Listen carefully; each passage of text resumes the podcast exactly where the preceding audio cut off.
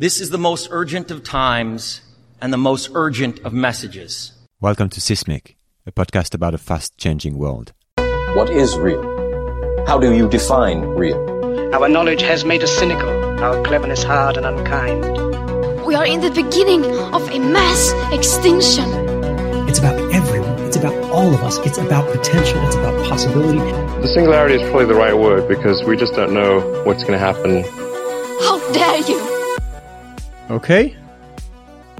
Okay, allons-y. Hello, Nate. Good morning or good evening in your case. Um, how are you doing? Uh, so I'm in Hong Kong. You're in the US. Uh, you're Nate Hagens. I've been trying to, to talk to you for a while. I've been reading a lot of about, about what you've been writing. I'm quite impressed by it. So I'm pleased that uh, to have you on Sismique. Um, can you, yeah, can, can you, can you briefly introduce yourself? Uh, what you do, what you write, what you're busy doing, basically? Uh, yeah. So I used to be in finance. Um, I worked on Wall Street and about almost 20 years ago, I started to figure out, uh, that our economy is based on extraction of natural resources. We don't pay for the pollution nor the creation of those resources. We only pay for the extraction. Uh, and that there were a lot of flaws in our economic system. Uh, I also realized that the change in our culture and our way of life was going to happen during my lifetime. And so I quit. I gave my clients their money back. And for the last 18 years, I've been, um, putting together, dismantling, re-putting together the systems, uh, synthesis of the human predicament. How does everything fit together? Because we're part of a system, human behavior, who we are as evolved animals, uh, economics, natural resources, particularly energy, money, uh, economic system, ecology, the environment, other species, and and how that uh, combines to give a coherent picture both of our situation and and possible pathways. So I work mostly on that. I've spent the last 15 years putting together this story of, of the superorganism, which I know uh, you've read. And now I'm working mostly not on describing the problem, but on describing possible pathways forward. Yeah. So, you know, Sismique is, um, this podcast is a podcast in which I I talk to people that can help us making sense of fast, of that fast changing world and making sense of what is at stake in the coming years. So I think we have a lot to discuss here. And, um, I'd like to start with your own worldview, you know, as an individual and, and how you, th- how you like to think in system, as you just said. How do you look at the world today? What are the different lenses? You just mentioned a little bit, but I would like to dig, to go a little bit deeper into this what are the lenses, the different glasses that you are using to to try to make sense of what's going on? Like, uh, can, can we go a little bit into this? Right. Well, the first one is is uh, energy and uh, the economy. Um, right now, we uh, use a lot of fossil hydrocarbons, and people just look at those as the same as they would a, a coffee cup or uh, a computer or something like that. But energy underpins our productivity in our world. And right now we use the equivalent of 100 billion barrels of coal oil and natural gas per year, which works out to 500 billion human workers. So one of my lenses is that much of our economic wealth and riches and goods and services today is because of this one-time carbon pulse of the last two centuries. We've been basing our economy on massive resource extraction. Another lens is the environmental lens. Uh, we're approaching a sixth mass extinction. Um, we're driving a lot of populations as opposed to species uh, extinct. Um, you know, we're losing insect biomass at two percent a year. Uh, the oceans are acidifying. So there's, uh, we're privatizing the benefits of our economic system and we're socializing and putting on the environment the costs of our economic system so that the environment is another lens. And probably the most important lens in my work that I think about is that humans are evolved organisms and we go through our days not trying to have a lot of babies or not trying to have a big bank account. We're actually, those are our proximate explanations of our behavior. The ultimate explanations of our behavior is we're trying to get the same emotional states of our successful ancestors. So we go through our day, uh, with a modern technology, but with a stone age, a stone age mind. And, uh, so we get dopamine and serotonin and oxytocin and endocrine cascades in a novel environment. And there's both bad news and good news in that. And the bad news is that we're wired to compare ourselves to others and in a culture that promotes ostentatious displays of wealth and conspicuous consumption and comparison of others on pecuniary metrics. This is a real problem because people in the developing nations are trying to aspire to be like people in France or the United States. The good news is that we don't need all that stuff uh, to be happy and healthy uh, because our our ancestral uh, you know, for hundreds of thousands of years, we were in small tribes. And so our, our real core being is social capital, not all this stuff. Uh, so the third lens would be the human behavior lens because we don't really have an environmental or uh, uh, an energy or an economic problem. Those problems stem from a human brain behavior mismatch in our modern world. Okay. So I, think what we'll do also is to try to go into this topic one by one to, to make sure that we can cover all the things that you mentioned in detail and understand, you know, how this is built. Um, but I, I would like to start from what you mentioned earlier, which is what you call the, the human predicament, which is, that is by definition, you know, an unpleasant predicament for those who don't know is an unpleasant situation that is difficult to get out of. So what is, what is it? What is that unpleasant, unpleasant situation that we are in? And what are these different components of that situation, the predicament? Right. So first of all, I use the word predicament as opposed to problem because a problem has a solution. A predicament has a series of options. Some would be less bad. Some would be bad. Um, but it doesn't really have a solution. Um, so the predicament now is we have 7.8 billion humans, um, most of which are following an economic system based on growth. And the growth requires natural resources, particularly low cost uh, energy and materials. And every year we create money, but we don't create interest.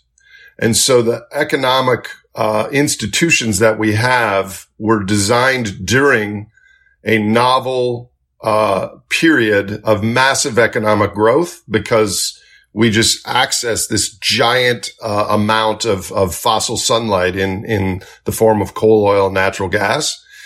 So all of our expectations and our institutions and our government is based on the idea that growth continues upward over time as if it were some natural law. Well, it's only a natural law if we have ample energy resources and environmental sinks.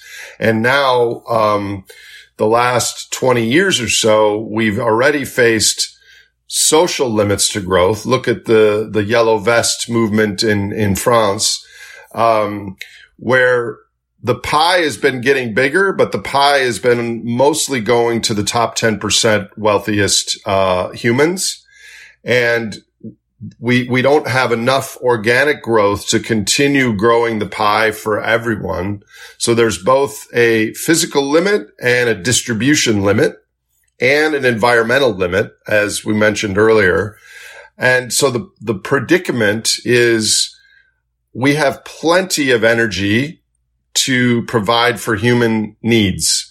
The average American uses 100 times more energy than our bodies need. In Europe, it's like 50 or 60 times more. So it's not like we're really running out of resources. We're just running out of resources that are affordable to give us the current lifestyles that we have. Uh, so the predicament really is how do we in a humane way move towards a lower growth paradigm and the, the, our human behavior, a very long list of human behavioral traits will make us not recognize that and not publicly talk about it because it's complex, it's threatening, it's abstract, it's in the future. There are no immediate solutions. So we defer and we suppress it.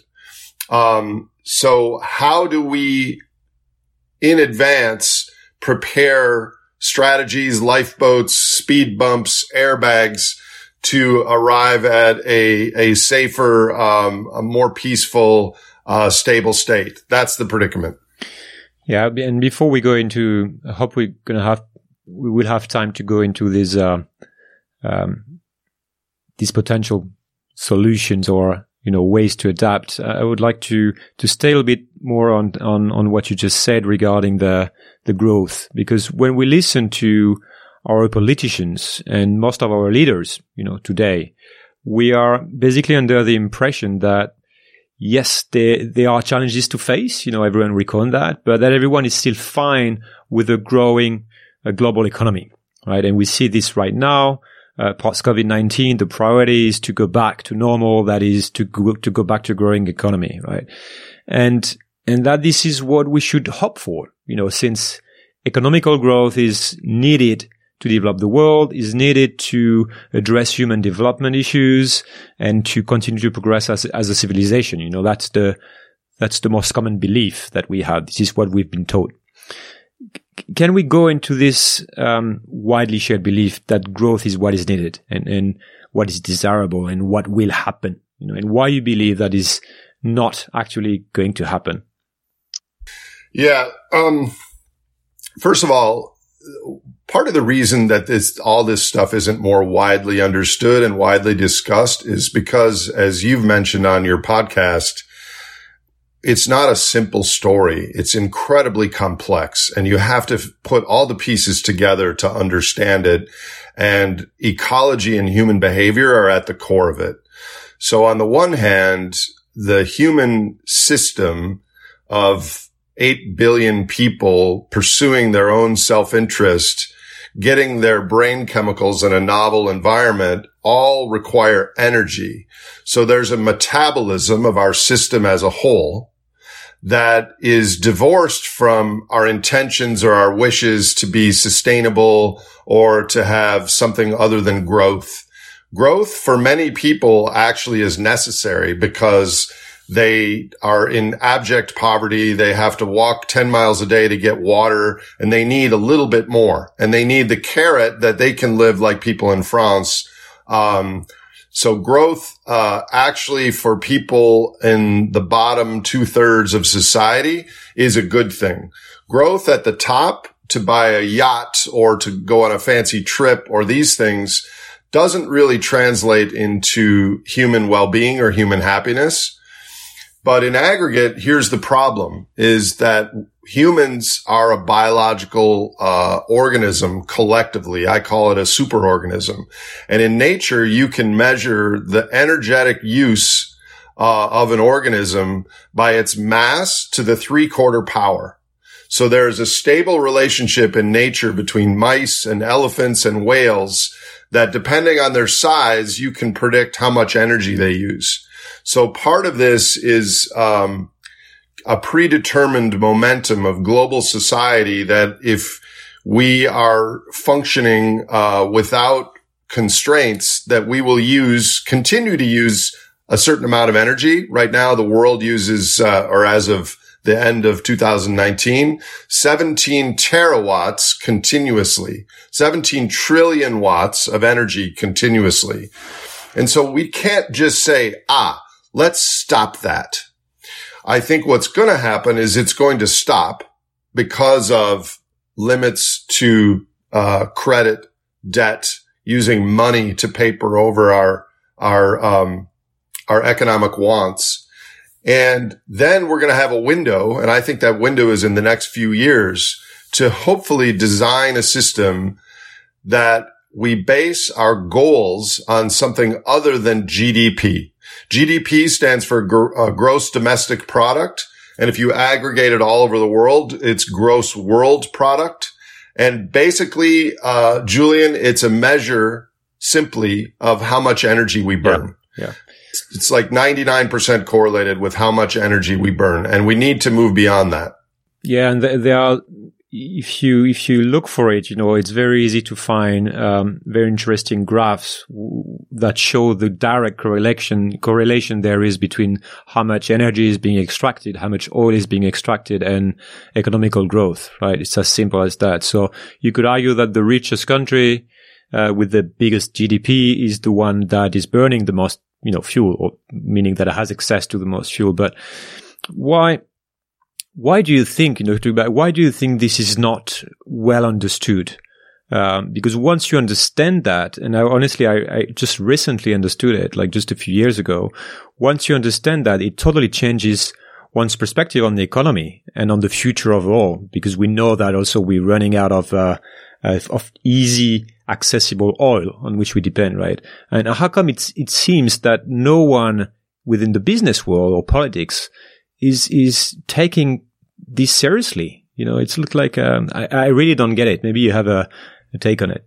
Yeah, I, I do have a take on it. I used to work in business. Uh, I have a master's in finance and I still talk to a lot of my business school colleagues.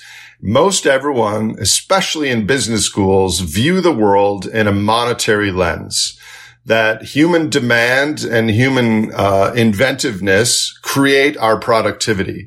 So most people in the business world are what I refer to as energy blind. They do not see that uh, that one barrel of oil, which right now is $20, does almost five years of yours or my physical work, over a hundred thousand dollars or much more than that, actually.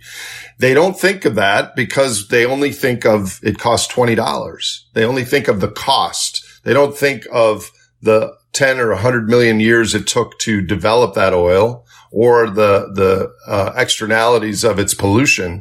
They just think about its cost. But is That's it, one it, is it a flow in the basic economical equation or, uh, you know, like is it the fact that economists don't have an engineer background? It's, it's, first of all, it's a fundamental flaw in macroeconomics. They Okay. misunderstand, uh, how our productivity is, uh, generated. They, they think it's all capital and labor, but in, in reality, and there's been a lot of biophysical, uh, research on this lately. In reality, uh, labor and capital are dependent variables and they're both dependent on energy. Um, the other, the other thing is the famous Upton Sinclair quote that you can from the, the 1930s book, The Jungle. You can't, uh, expect a man to understand something that his job depends on him not understanding. Because if we don't have growth and if we have scarcity that not everyone will be able to consume at the level today, that's a phase shift in people's minds and it's very threatening. And so they rather don't talk about it. But here's a fascinating thing. I, you tell me if this is happening in, in France or in Hong Kong. When I re, when I talk to high level, uh, CEO or, uh, politician one on one over some beer, um, they agree with me. But when they go to their public position, they don't agree with me. So I think there's a certain uh, taboo about articulating the things I'm saying to you on this podcast in the public. Because could you imagine if Macron would say we have limits to growth? Our society is very rich uh, relative to our ancestors, relative to our descendants, but we're going to have to structure a society that everyone in France for the next 10 or 20 years has to consume 40 to 50% less. He would not be elected. Well, I, I guess, uh, I mean, we're speculating here, but I guess since, uh, um, if you explain the reality of things and you say it's based on, on physics and on, it would be, wouldn't it be more accepted than, uh, that, you know, con- that myth that we, we keep, uh, I, I'm sure, I'm sure that in France, you know, people will kind of, read about it and try to understand it. And if it's explained clearly, that would be, that could be understood. Maybe I'm wrong, but so you think they don't talk about it because they think that, first of all, it's, it's, it's too long term and it's not in their interest to talk about it right now. And also that people wouldn't understand. I, I think the, um, I think the core part is psychological, actually. It's not intellectual. Uh, for instance, um, I was talking over the holidays to one of my conservative uncles about climate change. We had a couple hours together and I explained to him piece by piece that carbon is a, a green, carbon dioxide is a greenhouse gas and that we're emitting it 10 million times faster than it was sequestered. And this has impacts. And he was like, yes. Oh my gosh. That's a very clear understanding. Now I get it.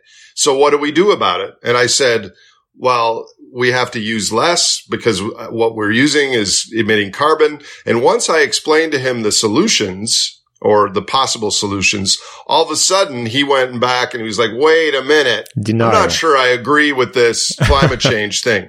So it's once we, we, we understand the problem Yeah. is easy to understand. And then what are the solutions? Then it's too cognitively painful to, to Okay. fathom that. So I think if we had a pathway that lots of people would understand and collectively engage with, then the conversation would, would start to be m- more real. And you know what? The, the world is week by week catching up to the story that we're discussing. Yeah, yeah. Reality, you know, check. Even though I think we we're very good in uh, denying reality, and we could we can go back into this when we talk about you know behavior and the brain. On, on the energy, um, what does it mean? You know, so that we are all aligned on this. What does it mean for the mostly talked about energy transition? You know, or Green New Deal? Can we hope that new energy sources, hopefully, you know, cleaner okay, like solar or, you know, like wind power can compensate the end of fossil fuel and allow us to continue to grow. And, and, and by the way, there, is there another way to grow the economy that doesn't necessarily depend so much on energy? You know, so like some people say, like knowledge economy or this type of concept.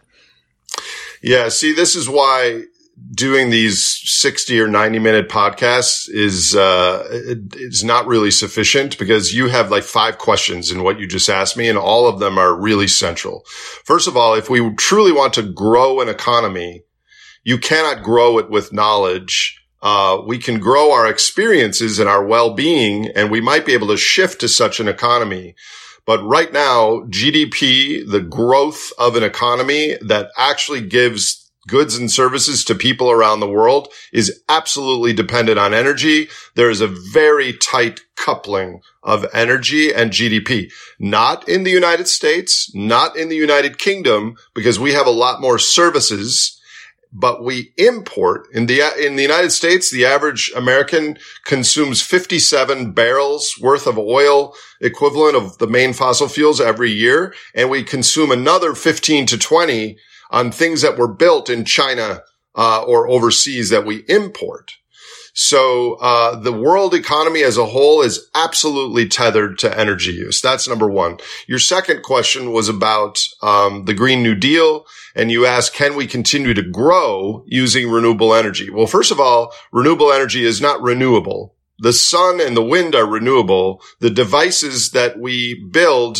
to harness the sun and the wind are no more renewable than a pickup truck. They are rebuildable, not renewable. Um, so the other problem is most of the renewable sources are only uh, produce electricity, and right now about 20% of our energy use is electricity. The rest is transportation and heating and things like that. Then there's the problem of intermittence, and all of these things can somewhat be solved. But the biggest problem that I see is that um, since we have these flaws in macroeconomic theory about the real drivers of growth, we see these fantastically delusional plans where we can continue to grow the economy out to 2050 and also have zero fossil carbon use, which is completely delusional. Number one. Number two is that all of our institutional plans are based on market forces making the best decisions for society. So right now we're trying to solve climate change by adding renewables to the system in the hopes that eventually the fossil carbon will deplete and renewables will go up. Well, first of all, fossil carbon underpins the creation of these renewable devices. But more importantly is we're just building a bigger system. So in t- last year, the amount of electricity demand in the world just from 2018 to 2019, the increase in demand alone was greater than all of the solar voltaics put in since the beginning of when they were invented. So we are growing renewable sources quite rapidly, but until this COVID crisis, we're growing our demand for total energy, total consumption greater.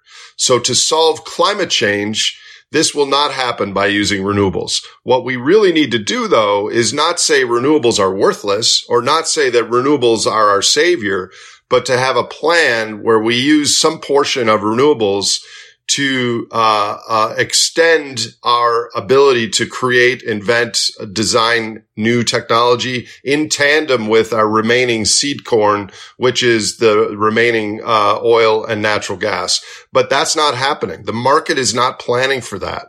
And what's happening now with the COVID crisis is energy, natural gas and oil are so cheap that um, it's going to disincentivize the addition of future renewables and it's going to accelerate the decline rate of oil and natural gas. Because if oil right now is $20 in the United States, uh, and probably is going to be lower in the future because I expect our economy is going to continue to suffer because of the virus. There, there's going to be a massive decline in upstream investment. So we're not going to be drilling new wells uh, like was planned. And so what ends up happening is what's called the legacy decline rate, which if you add up all the oil fields in the world, they're declining at around 6% a year. And you build on top of that the new wells and they offset that. But now there's not going to be many new wells. So that 6% decline rate accelerates. So my prediction is that 2018 October will be uh, in the rearview mirror. That will be the peak in global oil production. In the next five years, we're going to have a sharp drop in oil because we can't afford it. So many people around the world aren't traveling, aren't doing things. So we're going to have a much less oil supply because we have less demand for it. And, and, and therefore price is going up at some point, which is at some point, but not for a, not for quite a while, I don't yeah, think, yeah. because yeah. Yeah, because I mean, we were at hundred. We were at hundred million barrels a day, and now we're dropped thirty percent. So there are there are yeah hundreds and hundreds of tankers in the ocean full of oil floating around with nowhere to put it. So that means to to finish on energy also and, and on growth, and then we can talk about other aspects of your of how you look at things. Um, you know, when you look at the Paris Agreement um, and and the way the global community looks at the climate change issue and the climate change challenge, and we say, okay, we're gonna, we are going to, uh, we have this target basically of decreasing the the our emissions by you know five six percent a year, uh, so that we can be carbon neutral in uh, in thirty years. And you see that nothing is actually you know happening because we keep emitting, we keep we still need more energy if we want to grow. And also when you read the, the Paris Agreement report, you realize that we are supposed to be decreasing our emissions, but not decreasing our economy. So uh, again, yeah. you know, like how, how could all these people, experts, uh, politicians, you know, sign an agreement that is inherently false? Or is it false you know or, or are, we, are, we, missing something? You already mentioned it but just to link it back to the climate change challenge that we have. Yeah this is a huge story Julien. Um, if we take a bird's eye perspective climate change ocean acidification are the single biggest challenges of our era for sure but to our brains, they're not. To our brains, it's our jobs and our lifestyle and our safety and our security for the next couple years or even weeks. That's what shouts loudly to our brains. So all those politicians you talk about, if they get all the way up the, the, the curve to be the senior leaders of the G20 or at the Paris climate talks, it, they cannot voice the words, well, uh, we're not going to be able to grow. Uh, because once they voice that, it, there's a phase shift in how countries will interact with each other. Who will get access to what's left if there's scarcity? So there's this unspoken, uh, um, cognitive block with politicians um, that we have to con- include growth in our our assumptions. Now, climate change. I'm very worried about it, but I've never been as worried as many people in the environmental community because I've known that just like a cheetah chases a gazelle and there's an energy investment and an energy revenue from the prey is that our, the amount of fossil hydrocarbons we have under the ground, we'll never be able to access all of them because of the cost. So this is a, a biophysical story from the start. And I would say that right now, there's a, in my opinion, an 80% chance that emissions from commerce, maybe not total emissions, but emissions from human commerce peaked in 2019. And so many of those scenarios that the IPCC has, has uh, carbon uh, use going up 600% from now until 2100 that ends in some of the, what's called the RCP 8.5 scenario. Completely delusional because it doesn't integrate energy systems in this, this bottoms up way. So I think, um, the, the, the good news is that I, I, think we don't have the amount of carbon that, uh, some of the climate, uh, community thinks. The bad news is we're not going to have economic growth and we're not going to choose that. We're going to have to respond to it. Look at what is happening now. This is a mm-hmm. precursor.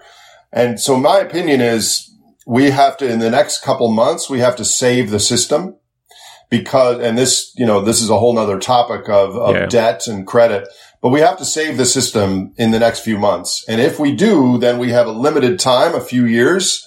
Um, before the debt to GDP ratio becomes absolutely untenable. And then we have to, the, the answer to climate change has never been about building renewables. The answer to climate change is system change, where we have to have a different global organizing economy away from GDP. But I don't think that'll happen by us just sitting around and voting for it. We have to experience a crisis like we are now to realize and, and be educated about how the pieces fit together. Um, and, and maybe move towards something, um, more sane and more sustainable.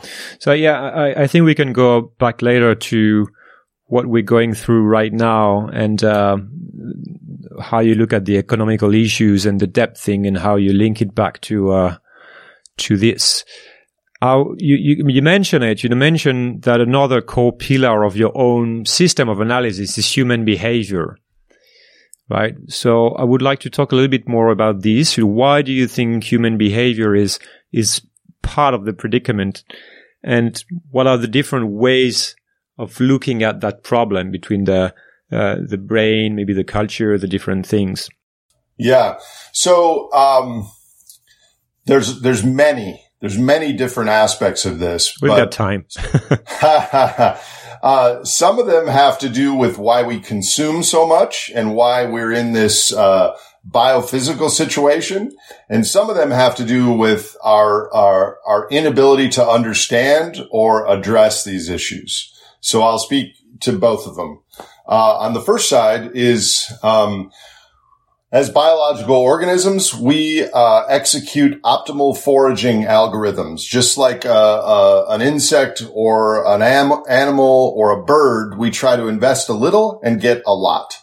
Now, in our ancestral environment, we only had endosomatic consumption. Endosomatic is how many calories we eat in our bodies. So we were tribal hunter gatherers and we worked 20 hours a week to get uh, some uh, uh, antelope and some berries and things like that. And then we sang and played and told stories and took naps.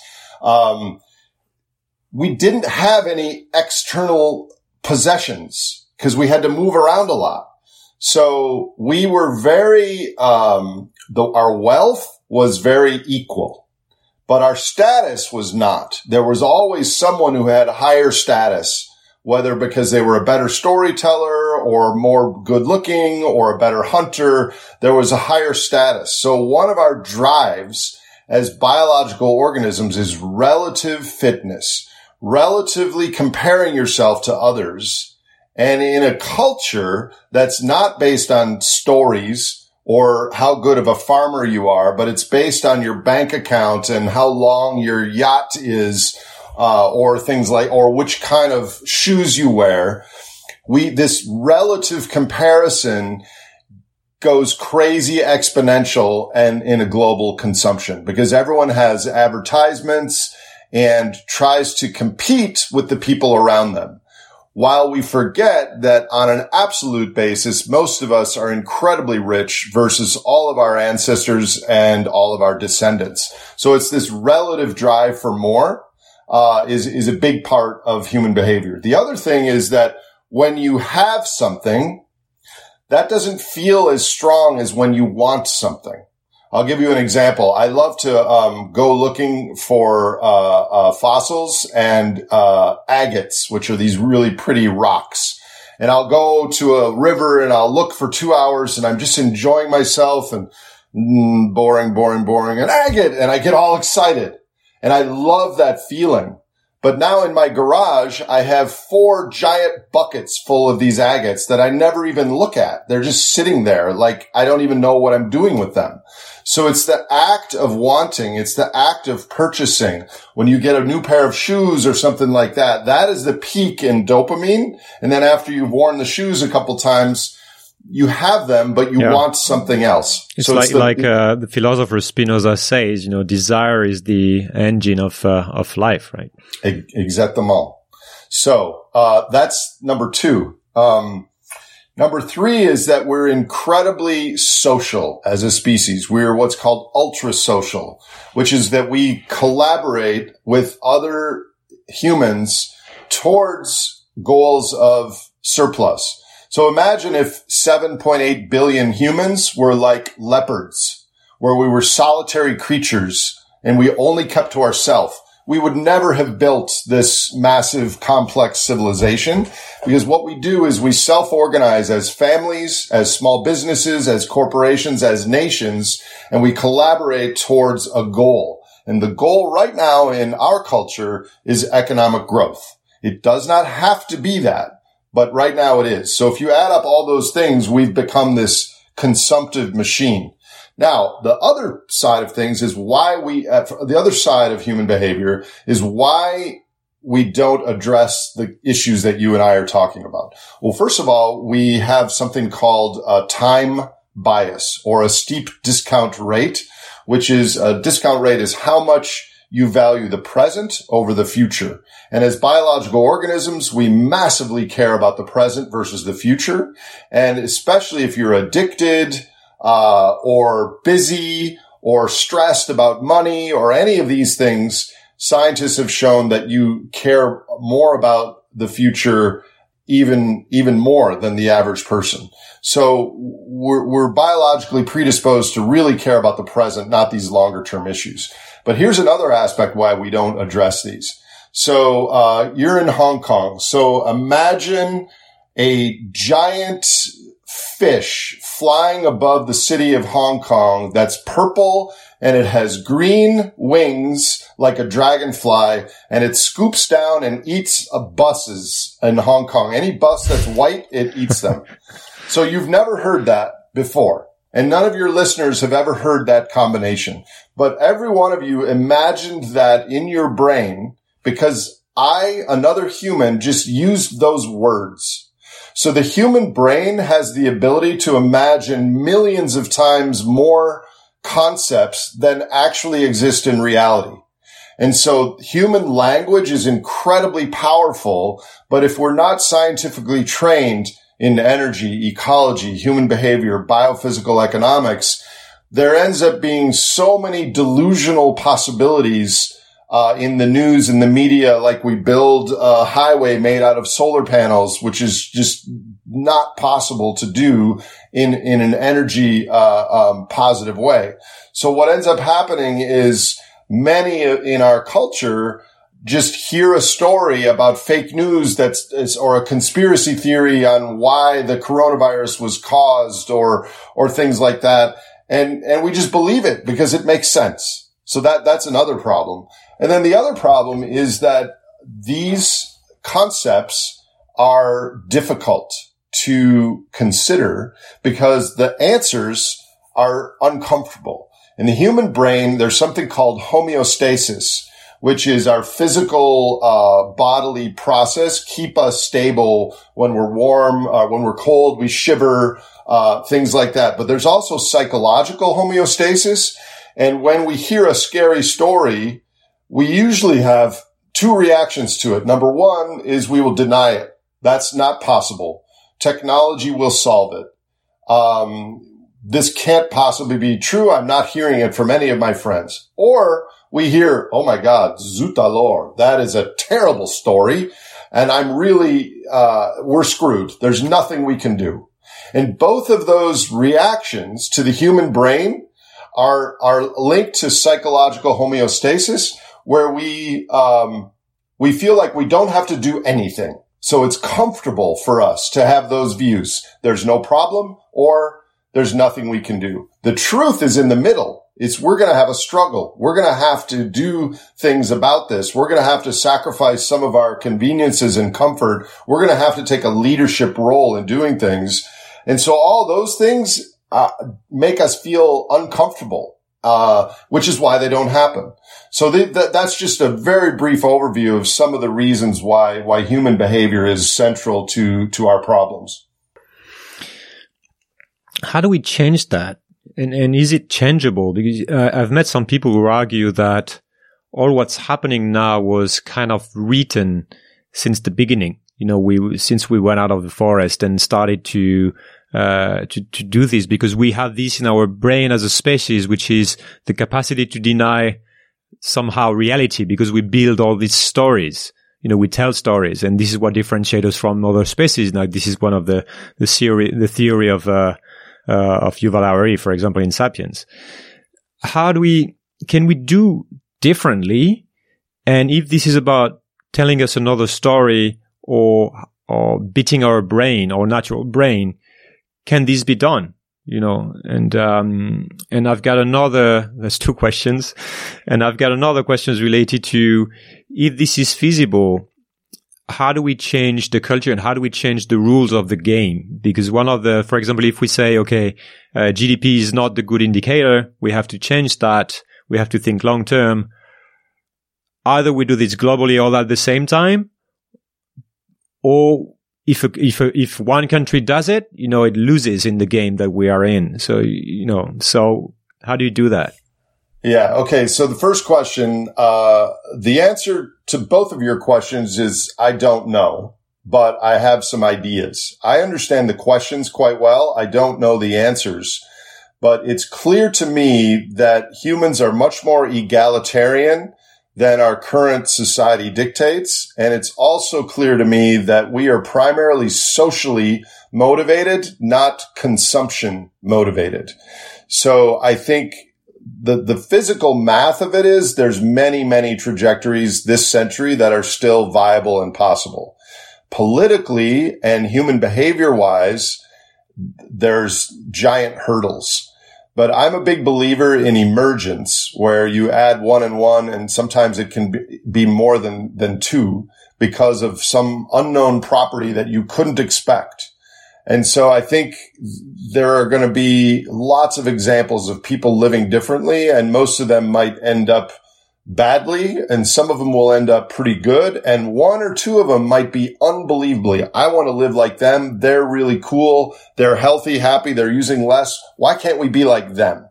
So I, I think there are many possibilities given how, so here's the other thing. We talk about overpopulation there, uh, this year there will be uh, 80 million new human babies uh, that weigh eight pounds each. But this year there will be 100 million new cars that weigh 3,000 pounds each. So is it really a population limit problem or is it a consum- overconsumption problem? So I, I really don't think that we have hard resource limits and that opens up a lot of possibilities.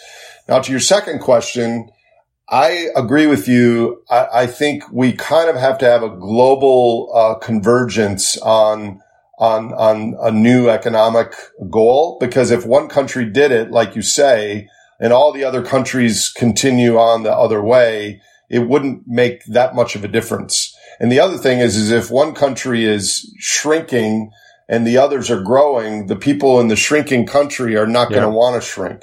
So we have to kind of all do that together, which is going to require some sort of global cooperation, which I can't see right now, but I can see it when we decline in a situation like this, that new ideas are popping up and people understand that all that flying around and consuming wasn't making me happy. And I'm actually spending a lot of time with my family and on walks. And so I think the real answer is here, here's the problem and, and one direction.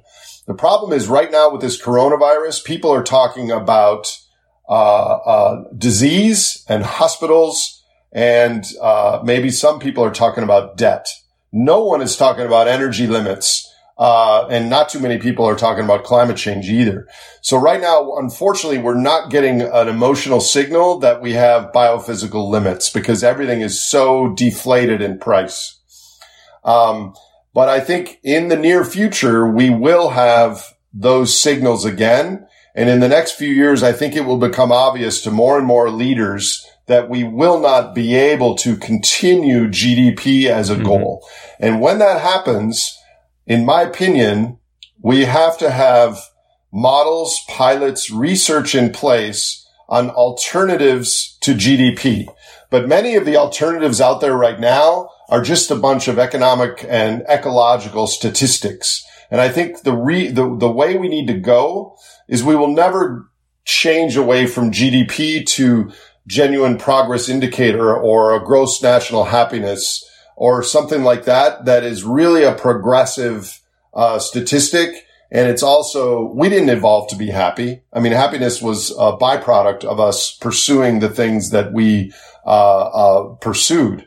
So I think what we really need is a new um, metric where we interview thousands, tens of thousands of people on how they're experiencing their life, their health, their security, their knowledge, their access to information, their community, all those things into a new tabulation of how people are doing. And that will not be totally correlated with GDP. If you're very poor, it will be. If you're mm-hmm. middle class or above, it won't be. And so if we get those new metrics and maybe have communities around the world that are using those same questionnaires to measure how people are doing, then we might be able to, uh, in aggregate, shift away from GDP. But I think it, that's only going to happen after a, a, a, descent begins. Yeah, you've got a lot of uh, research being done, experiments being done on uh, on like uh, metrics around happiness, and it was it was talked about a few a few years ago, not so much right now. I, w- I would I would like to go back on the to see how you make sense of the current crisis. You know, you mentioned the fact that I mean, could it be a game changer in terms of behavior because people are experimenting a different uh, different habits. Or all, a lot of people had saw, their habits being challenged and probably experimented something new. And that's for the behavior and the culture part. And i would like also to t- to touch on uh, the economics and debt because we see that this debt issue is clearly you know uh, it's nothing new but it's it's it's accelerating right now. So uh, how do you make sense of it and how do you see it uh, ending basically? Yeah well i'll do the second question first and if i forget your first question come and remind me again. So for the last 20 years we've used the central banks of the world to replace the model of the commercial banks. So for most people don't know that money comes into existence uh, as a loan in a commercial bank just because someone wants it and is credit worthy. So at that time, there is uh, an asset and a liability added to the bank, and everything is neutral from an economic perspective. But from a biophysical perspective, there's more money in existence that is able to be spent on physical resources. Mm-hmm. So for the last 50 odd years, we've been adding more and more money into our system. We've been spending that more and more on energy and natural resources. And when that becomes difficult and parts of the population can no longer afford to access resources, then we issue debt. We, the central banks of the world or the government, the treasuries issue more debt. And there's something called risk homeostasis, which says that if you do something risky, but nothing bad happens, you will compensate and do more of that thing, thinking that it's less risky. So we keep adding more and more debt and nothing really bad has happened. So we're using that as a model globally to consume more today by making those resources less available in the future. Or so it's like global- thinking as if we had two extra planets. Yes, two extra planets. So um, before this crisis, the world, uh, all the economies in the world had around three and a half times as much debt um, as the total size of our economy. So 350% debt to GDP. Now, with this coronavirus, our models say the global economy is likely to drop 15%. There's a chance it might only be 10%, but there's also a chance it might be over 20%. It depends how long we reopen and then the virus comes back and we have to shut down. Uh, it, it, it depends on a lot of variables. But let's say we drop 15 to 20%. To overcome that, to help people and businesses, we're going to have to add significantly more debt. So a year from now or two years from now, if we navigate this crisis, our debt to GDP is going to be 450% or 500%, um, which is truly unsustainable, but it's doable. We can do it now because Japan has done something similar. But what that means is, um, you know, in the United States, we just passed $24 trillion in uh, government debt. And I, in my opinion, we're going to have to do 8 trillion, 10 trillion more to get through this coronavirus crisis. That will never be paid back. We don't have the energy and resources to pay that back. So at some point in the next decade, we're going to face what I call a great simplification, which is when our financial claims deflate down to uh, our energy and material uh, um, way of supporting them. And there's all sorts of systems and complexity involved in there. So I'm doing everything I can in the next few years to prepare society for a bend, but not a break. Because everyone talks about collapse and things like that as if it were a binary thing. Like Mhm, we're either going to grow or collapse. Well, there's a huge area in the middle where we decline in as measured by the energy and material use, but we may not ultimately decline in our health and well-being and social stability, but we need lots of different people working on what that looks like. And I, you know, I'm more on the leftward leaning spectrum, but a lot of my colleagues uh, in the United States who care about climate change and who care about sustainability, they think we can just choose to do that. Let's not bail out the energy companies. Let's uh, immediately put a carbon tax. Uh, let's choose to live more sustainably. Let's choose to do a steady state. It's not that simple. First of all, we need people from all political spectrums to agree. And second of all, there's this momentum of the system. There's this inertia of how much energy the, the, the mouths of the world need based on our current situation. And so paradoxically, uh, that superorganism paper that I think you read, and that's why you contacted me. I've been writing about how society needs to prepare for this great simplification when we're no longer able to kick a can using debt. But paradoxically, in the last month, I've been advising politicians that we actually need to issue more debt now to get through the next few months. Because right now, I can speak to my country. Uh, we have approaching 40 million people are unemployed. There's a 50% of small businesses expect they might go out of business by the end of the year. We can't just have those people give them a little bit of help and have them go into more debt. We have to have the government take over the brunt of the damage from this crisis. because we have two options. We can either have companies borrow more money, individuals borrow more money, and then we emerge from this crisis and they're all much weaker and we have a weaker economic engine. Or we can have the government support everything. And then when we emerge from this crisis, most people and businesses are in a similar state to February 2020. And I think like, that's like we do, like we do in France. yeah, like we do in France. Just so. I, I'm very worried about the United States. Canada's doing the right thing. France is doing the right thing. I mean, France, Europe has some problems because the the North and the South Yeah, uh, are sure. going to have different responses. But the answer is the governments need to do more, and they can, and they should. But it's a political issue. So, um, yeah, debt. Uh, you know, since you and I have been alive, uh, the my country and yours have issued more debt every single year than than our economies have increased in those years. So it's like this snowball rolling downhill that we're blind to. We don't ever think about it. And you, you, you could argue also that if we had, we still had Bretton Woods and we, if we still had, uh, currency, you know, linked to some physics, some physical good, and we wouldn't be able to emit so much debt and we wouldn't have been able to, uh, to exploit the earth and the environment so much and we, we, we wouldn't be in that situation. That's just speculating, but there is a direct correlation with, with how much debt is being emitted and therefore how much power we have to, uh, go out there and dig deeper and, and cut more things and, and, you know, like fish more things. Uh, this is why we, we, I was talking about two extra planets because we're behaving as if we will have two extra planets to reimburse the debt somehow, right?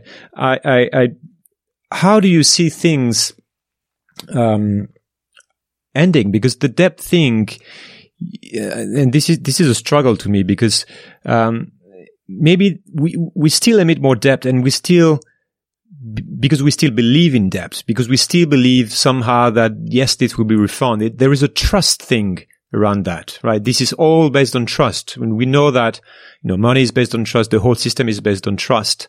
So the, the debt thing stops when a lot of people involved in it stop trusting the system, right? And, and therefore realize that, oh, maybe there is a link with energy, for example. The- That, that's, that's how it happens because, or it can go on forever until we stop pretending that there is no correlation and, you know, we can emit debt for the next, you know, 15 years, 20 years until we lose trust. How do you, It- what's your take on that trust thing? It can't go on forever um, because there is a, a physical uh, relationship underpinning it. Um, and you're right. Trust is the variable that's most important.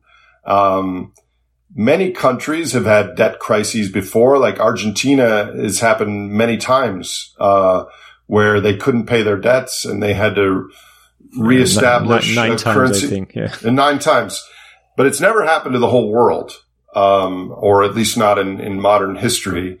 So that would be a very bad thing if people lost trust in currencies, uh, or lost trust in, in each other. Um, so yes, money, um, there's, there's kind of a game of musical chairs where there's 15 chairs and when the music stops, there's going to be 10 chairs. And that's what we need to prepare for. Um, I think the trust is a very, uh, central issue.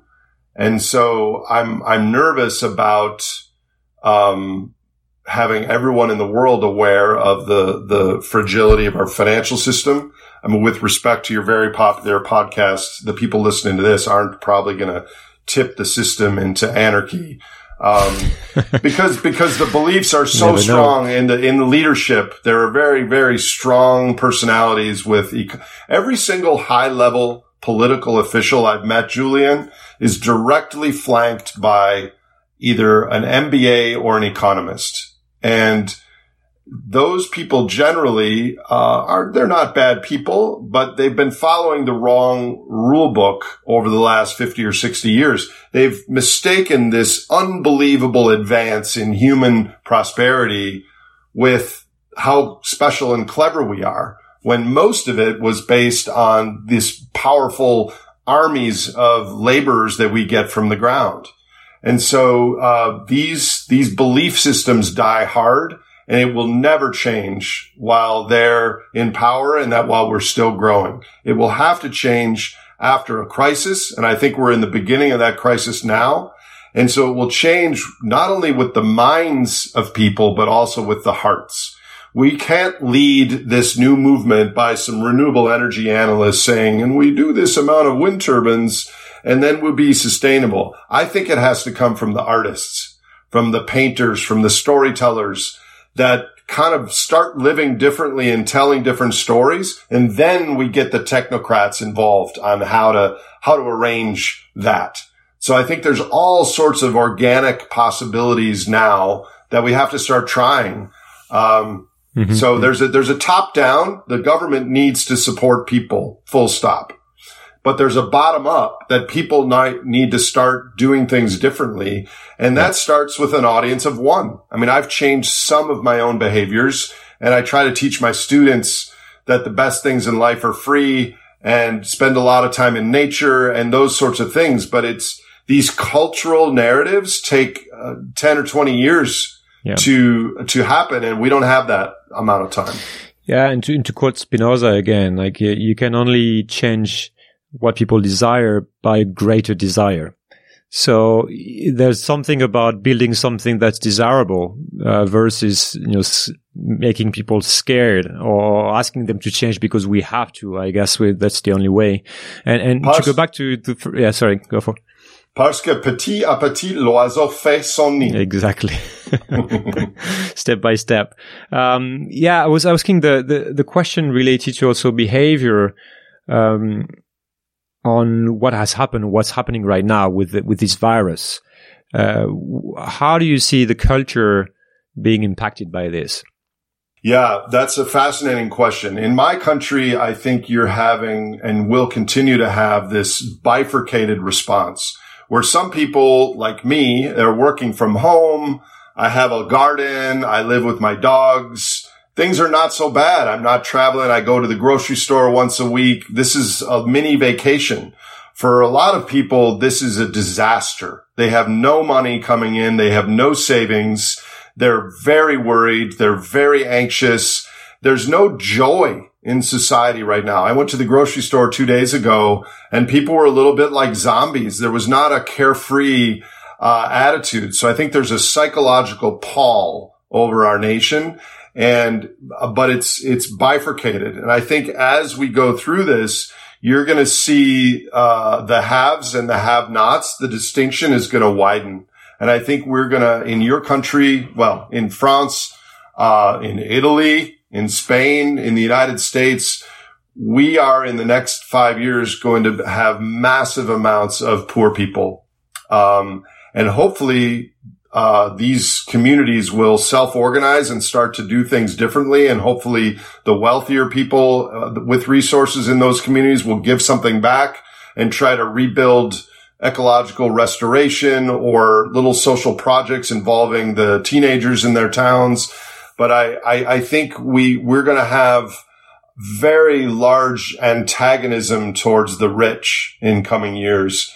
And I think even though, um, it's not the fault of the rich. It's the fault of the system. I think this time around, there's going to be some, what we call in the U.S. perp walks, which is they're going to choose some people to take the blame for what happened in the financial industry because all this cheap money and and uh, uh, debt in the last 10 years went into stock buybacks so that we enriched the CEOs, yeah. but didn't really c- create productivity.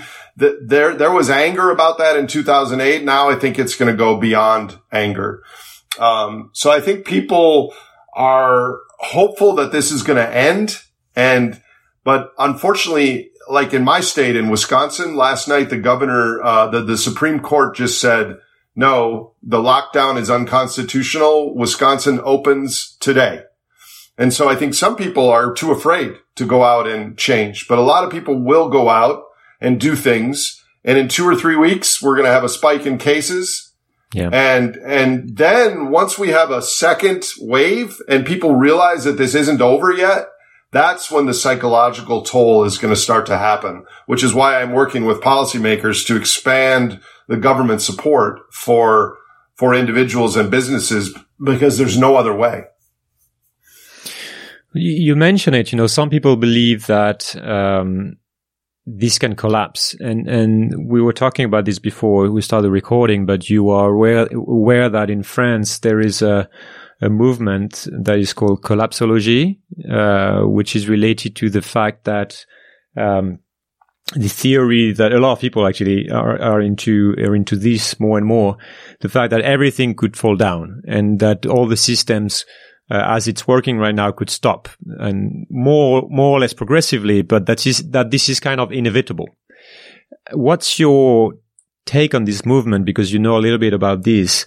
And do you have the equivalent in the US yeah, well, I think anyone that's paying attention to these issues and is fluent in how things fit together and is honest has to admit that there is a chance of collapse.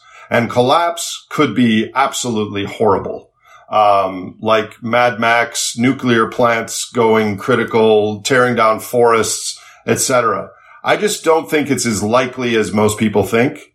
Uh, because there's a momentum of of humans self-organizing around energy. If I had to put a percentage chance, I would say maybe 20% chance. I think it's far more likely, 90% likely that we will bend and then figure something out. Um, for example, on renewables, right now, we could, if we wanted to, use excess solar and wind production. If we overbuild, we could use the excess near water to use hydrolysis to create fossil fuels, to create heavy fuels. But that would cost $10 US per gallon when fossil gasoline costs $1 per gallon. So we would never do that based on a market system. But if we had some sort of a plan, we have the technology to extend our energy capacity into the future. We biophysically can do that. So I think it's, it's governance and getting many more pro-social, pro-future people seeing the correct picture and working on it. And right now we're getting this bullshit narrative that things are just going to grow and all we need to do is get rid of the bad energy and put in the good energy or there's nothing we can do. It's going to collapse.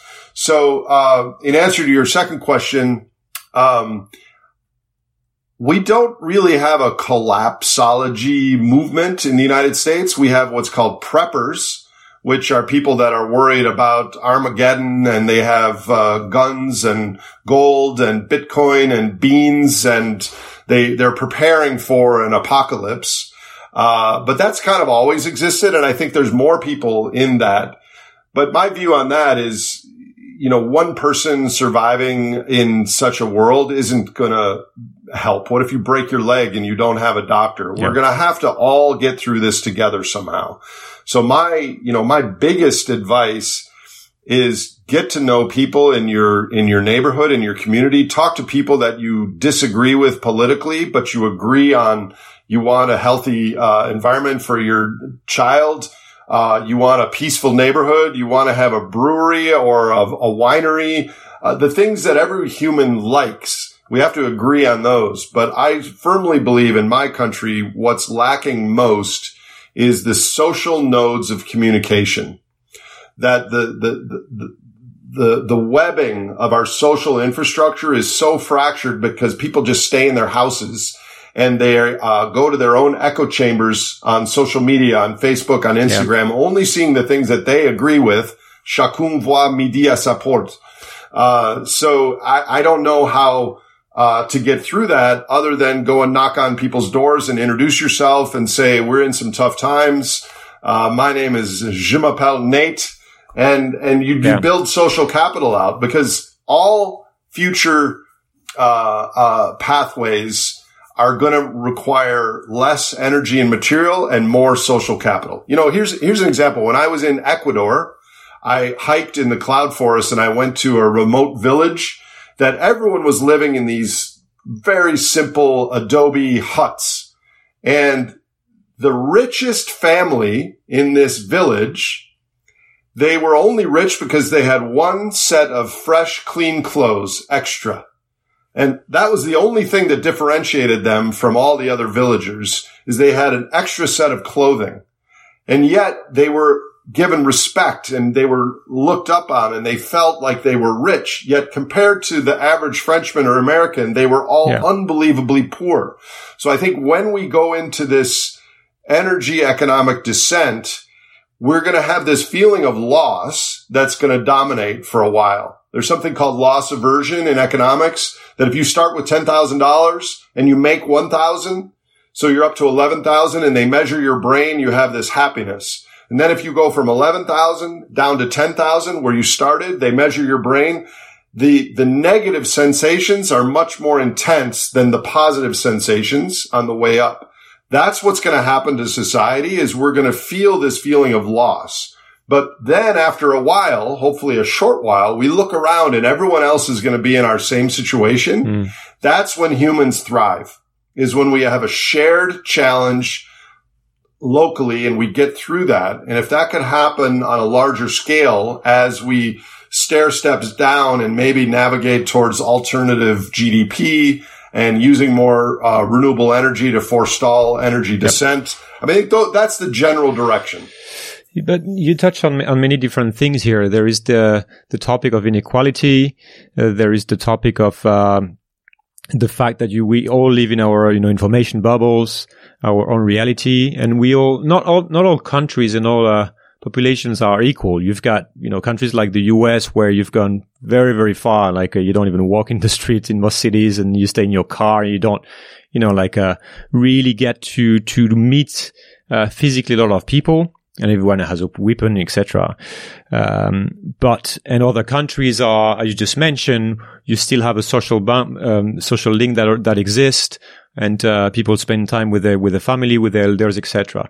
Still, you could argue that globally we are in that situation much more than a few years ago, where um, there is much more inequality there is much more uh, it's much more difficult than before to uh, to listen to each other. We've got so much information coming to us. You know like you see what's happening everywhere you know like people just shout at each other online and uh, are very fixed on their position. So it's kind of we have this setup which is uh, we have this situation that is one of the most challenging we've ever had for you know the climate change is coming and we're gonna it's, it's here and with with the consequences that are inevitable plus the the decrease in energy plus that situation where we probably have a lot of the wrong leaders and the wrong setup. So i would like to touch on on to go back to that great simplification and uh, and how do we handle that? You know we've got it's the perfect storm Well, we handle it uh, both from the top down and the bottom up. Um, and we have to hope we have the right leaders who are educated and aware. In the United States right now, we have no leadership at all. Uh, I, I and- noticed yeah. And that's almost as big of a problem as all these other things we're talking about because we need people to trust the government and the government needs to be capable of using science. I mean, science isn't perfect, but science is better than bullshit. And uh, a lot of the things we're doing just make no sense. So we need better governance. And unfortunately, this, this era of huge economic surplus has self-selected for sociopathic leaders that are their proximate goal is to help society in the future, but their ultimate goal is to help themselves. And in the future, when things are tougher, and that's true on the national level. On the local level, that's not so true. Local level, there are really great leaders in a lot of places. But I think we need to head for an era where people are like, I don't want to, I don't want to be the politician. I don't want to lead. Uh, but I guess I have to because no one else will do it. I will sacrifice my next two years to help society sort of thing. And then on the bottom, we, we need different uh, leadership examples as individuals and communities that are doing things differently. And we have a very limited amount of time. So, so many people are just passive, waiting for things to happen. We need to try stuff now. Um, and we need, if you have resources, you need to help people in your community, um, keep the community tightly knit, go back down to basics instead of luxury items. Uh, invest in hoop houses and greenhouses and don't plan in your community to build new roads or a new airport. Put that money into protecting the land to, to grow food, um, to have a more, uh, uh, prepare for a world that's a little bit smaller again. Because I think one of the, um, the externalities of this COVID crisis is at a minimum, all countries are aware of how uh, um, sensitive their supply chains are to globalization. In my country, a hundred percent of high blood pressure medicine, the precursors are made in China. That won't continue. We will do something to localize supply chains of key goods. And as that happens, the, the, the magnitude of our, you know, globalized commerce system will become more regional and local. And that, that will build resilience in the system, but it's going to cost more to do that. So things that are important to us, um, might be more available, but they're going to cost two or three times as much, which maybe might make us appreciate them more. I don't know. You know, Julien, it's such a huge story, and I know. I don't know. I, I really don't know the answer. I'm just hopeful that we have such a high level starting point that if we decline, if we have a great simplification, for instance, and GDP in the developed nations drops 30%, that would bring us back to 1995 level of GDP per capita. If we drop 50%, it brings us to 1970. So it doesn't have to be a disaster, but it has to be somehow thought through. And the more people we have that are living kind of a, uh, simpler lives where they get their brain transmitters the way our ancestors got them, our brain neurotransmitters, our feelings, by social capital and natural capital and going out in nature and doing things instead of taking an air trip or a cruise. The more people that are comfortable and happy doing that and healthy, the, the, the that spreads. Uh, so I don't know if the collapsology people in France are doing those behaviors or if they're just watching this like a movie and they're they're no, ultimately no, it's yeah, no? it no, it's uh, you've got another movement which is close to what you mentioned, which is survi- so survivalist, like so people getting ready for survival. But it's I think it's pretty tiny. I think the the, the people that we call um, collapsologue in France are uh, also thinking kind of philosophically about these things and and so it's and and mentioning the fact that it's about getting ready for this, building up new, being uh, building up communities, you know, helping each other, building resilience. Uh, so it's not very negative. It's like it's it's more movement that says, okay, that's going to happen somehow. So it's not necessarily a very bad thing. It could be something different in India and better, but we need to get ready for that. So it's kind of more, uh, um, yeah, it's a. Well, it's uh, here's another example. So, um, psycho- psychologists have observed that when people see an altruistic act being performed, someone helping someone else, they're much more likely to do an altruistic act themselves we have great imaginations, but our imaginations are much more powerful when we have a direction for the imagination. So we need to see positive examples of things happening, and that gives us ideas of what we could do ourselves. So when we just read about collapse or energy descent and we're going to have to use less energy and the debt will uh, not be available. Those are just all abstractions. We need to actually see physical something happening. So we need to populate the world with those positive examples. And then that will kind of like pay it forward. That will spread because we need to, we need to see something concretely. We can't just imagine it on our own. Uh, so yeah. I think that's, that's very important, which is why I think Hollywood needs yeah. to get involved in this storytelling because the stories we hear from Hollywood right now are either we're going to colonize Mars because we're so freaking smart or we're going to have brain eating zombies. And there's not a, not a lot of stuff in between.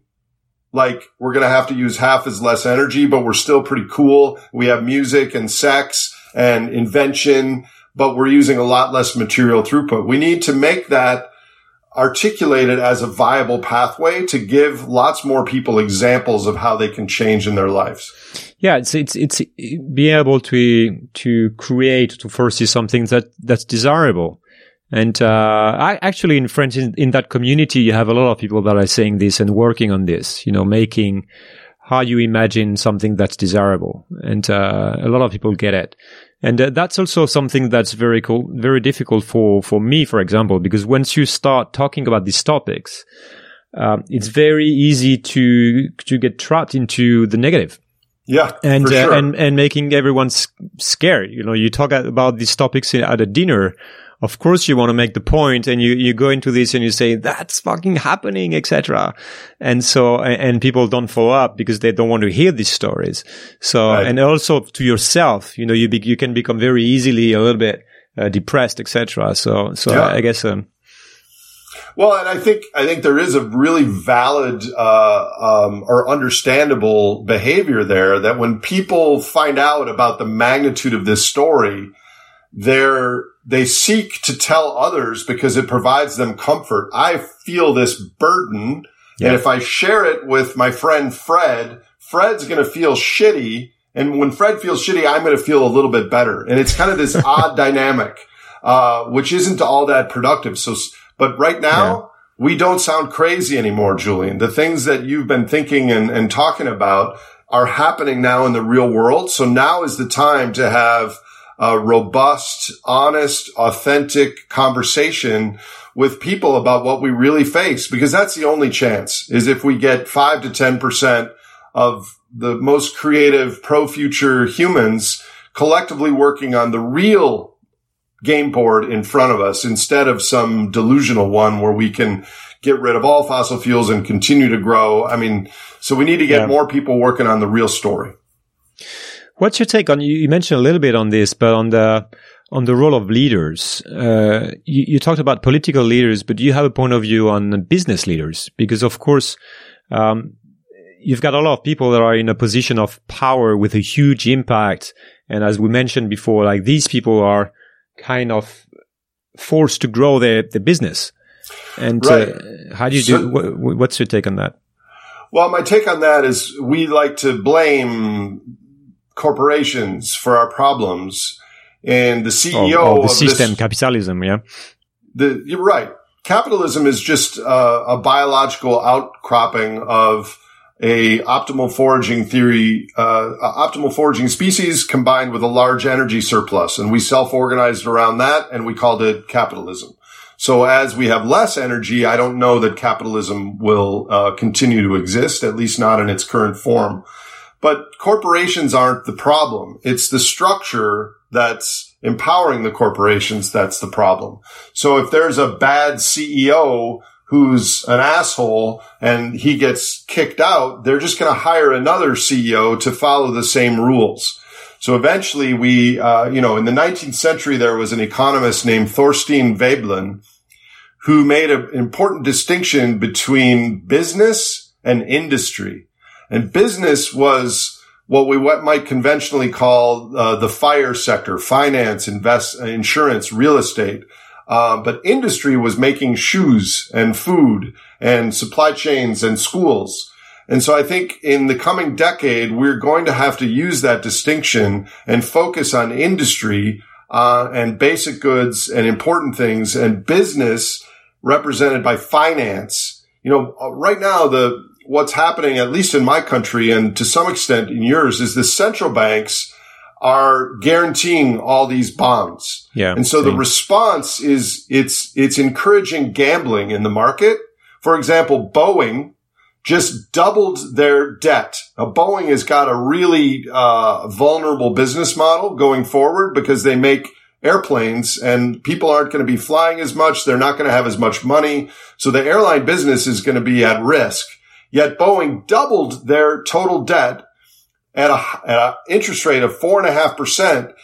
And now all these people are buying those Boeing bonds at four and a half percent because they know the Federal Reserve is going to guarantee them. I think it would be better if those companies don't go into more debt, but that the government actually takes an equity stake in those companies. Mm-hmm. And so when this crisis is over, Boeing isn't burdened with extra debt and, and weakened.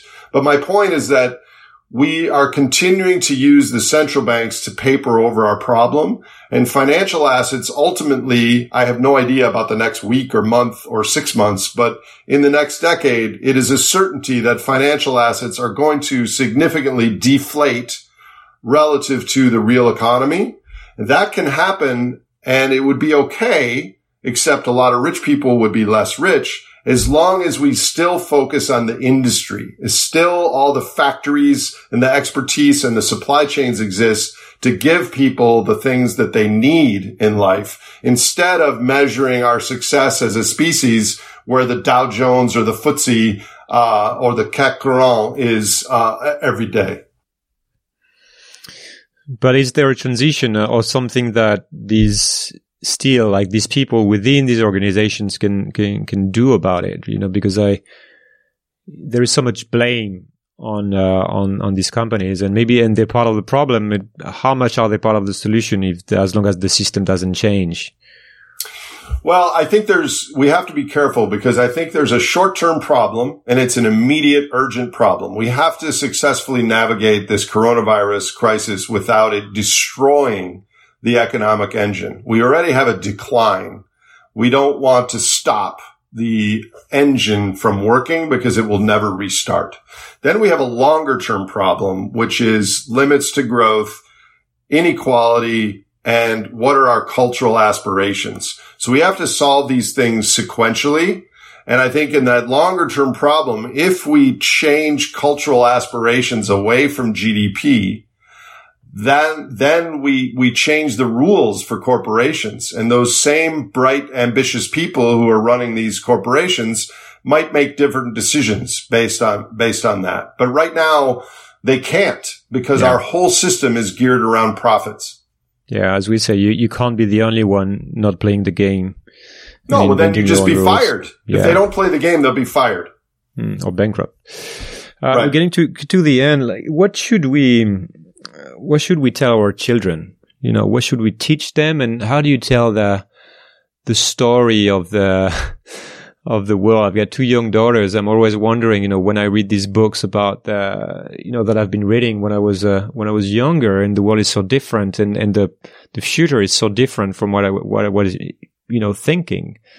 I can't make sense of it. I don't know if you have a take on How old are your daughters?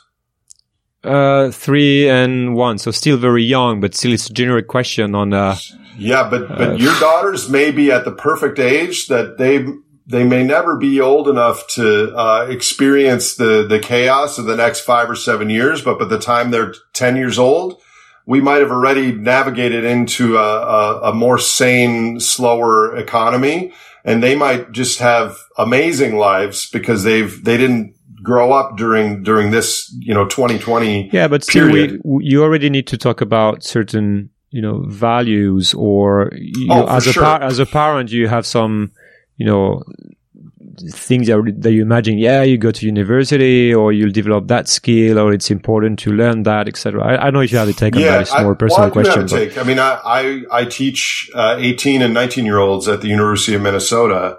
Um, and I think the, we have, part of this problem is our education system and part of it is parenting because we were just ignorant about the larger ecological backdrop.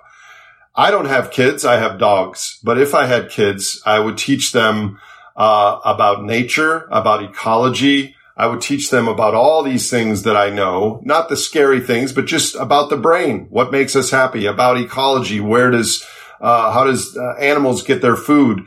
I would teach them that uh, these things are uh, have an intense ability to hijack our brains and that they're not healthy. And I would probably limit the screen time to my kids because if we give a 12 year old an iPhone, mentally that is identical to giving them cocaine. It's the exact same neural mechanisms. And we give that to our children and our teenagers. And then when they get to college age, their their um, uh, their attention spans are so so short that they wouldn't be able to plant tomato garden or or do things that that require a long attention span. So I would actually really limit uh, access to that sort of technology and spend as much time out in nature and as much time with uh, other kids their age so that they build uh, social, maybe long lasting bonds with other humans.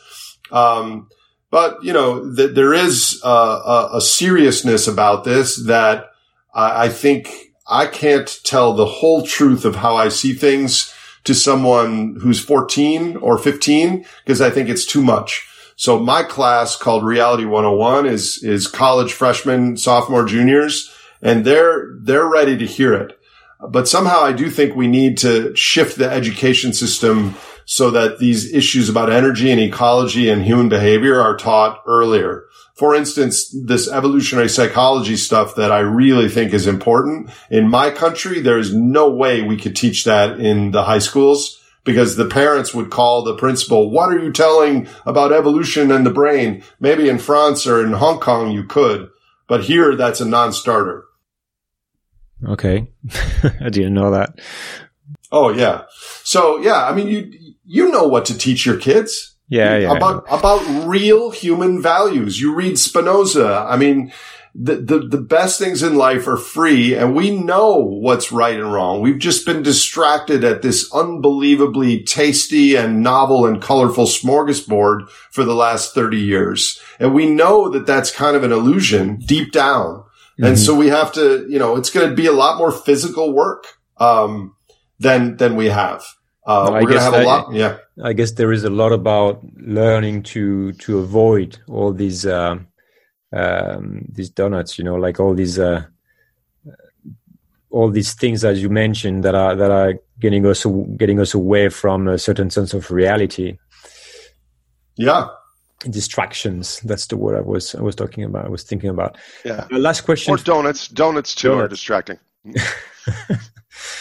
distracting to me. Uh, what are the two books? Uh, this is the question I ask to all my guests. What are the two or three books that you would recommend everyone to read to uh, to live in the 21st century, or at least to, to go through the next, you know, 10, 15 years? Any type of books.